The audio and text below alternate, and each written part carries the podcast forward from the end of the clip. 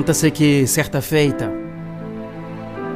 um homem adquiriu uma fazenda e dias depois ele se encontrou com um de seus novos vizinhos, que eram os proprietários das fazendas ali ao lado.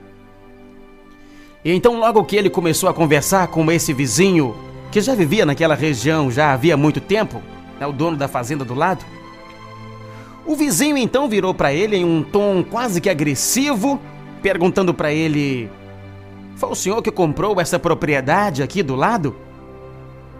E o homem então responde: Sim, foi eu que comprei, amigo.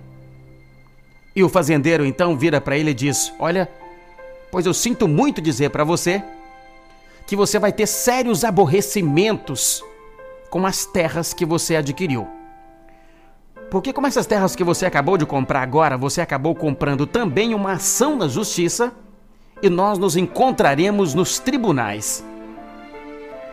O novo proprietário então, né, havia acabado de chegar ali, ele não compreendendo muito bem, vira para o, o, fazendeiro e fala: Mas como assim? Eu não compreendo o que, é que o senhor está dizendo, qual que é o problema aqui?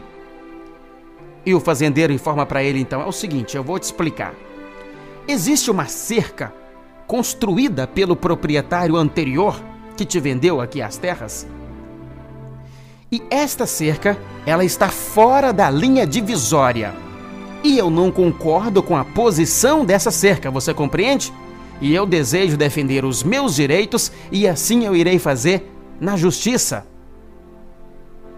E o novo vizinho então logo diz para ele: Não, eu peço ao Senhor que não faça coisa semelhante.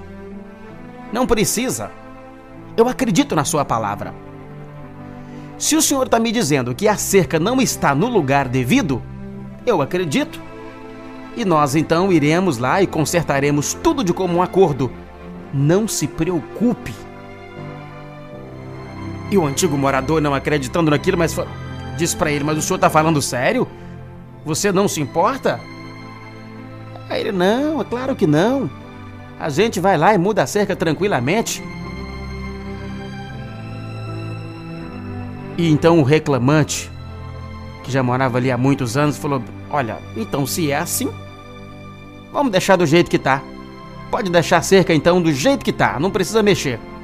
Porque o senhor está mostrando para mim que o senhor é um homem honrado, digno, já demonstrou que é gente do bem que está chegando aqui e eu faço mais questão da sua amizade do que de todos esses alqueires de terra aqui. Pode ficar tranquilo, vamos deixar como tá.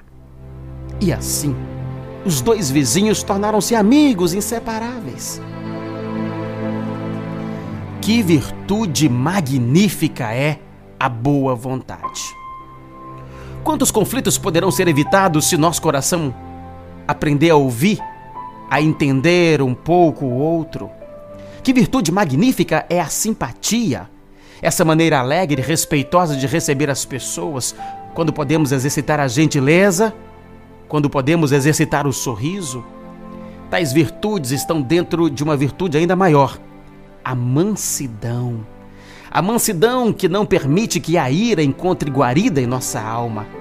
A mansidão que não se enfada por bagatelas e nem toma como ofensa o que na realidade não é a mansidão que nos prepara para o perdão, evitando qualquer pensamento de vingança, a mansidão que nos ensina a ser afáveis, gentis com os outros, para que assim possamos colher bons frutos. Aqueles que são simpáticos, aqueles que são gentis, naturalmente são mais amáveis, e isto é, mais fáceis de serem amados. Aqueles que procuram resolver as crises através do diálogo equilibrado, da boa vontade, facilmente escapam de criar para si inimigos e assim vivem mais felizes. Desta forma, recebamos sempre com simpatia e boa vontade aqueles que se aproximam de nós. Bem-aventurados que são brandos, porque possuirão a terra. Bem-aventurados os pacíficos, porque serão chamados filhos de Deus. Jesus foi a lição maior de brandura, de mansuetude. Seu bondoso coração encontrou resistência sem fim na alma dos homens da terra. Foi injuriado, desrespeitado, agredido, mas conservou-se sempre pacífico e calmo.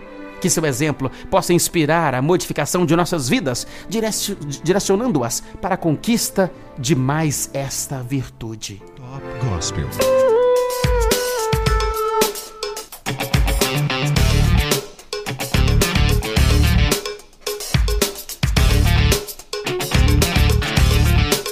Frase do dia para você parar e pensar comigo é sobre diálogo e mansidão, de Leandro Brugnaro. Leandro Brugnaro sobre diálogo e mansidão teria dito: O diálogo e a mansidão abrem inúmeras portas. A prepotência e o autoritarismo as trancam as sete chaves. Top Gospel.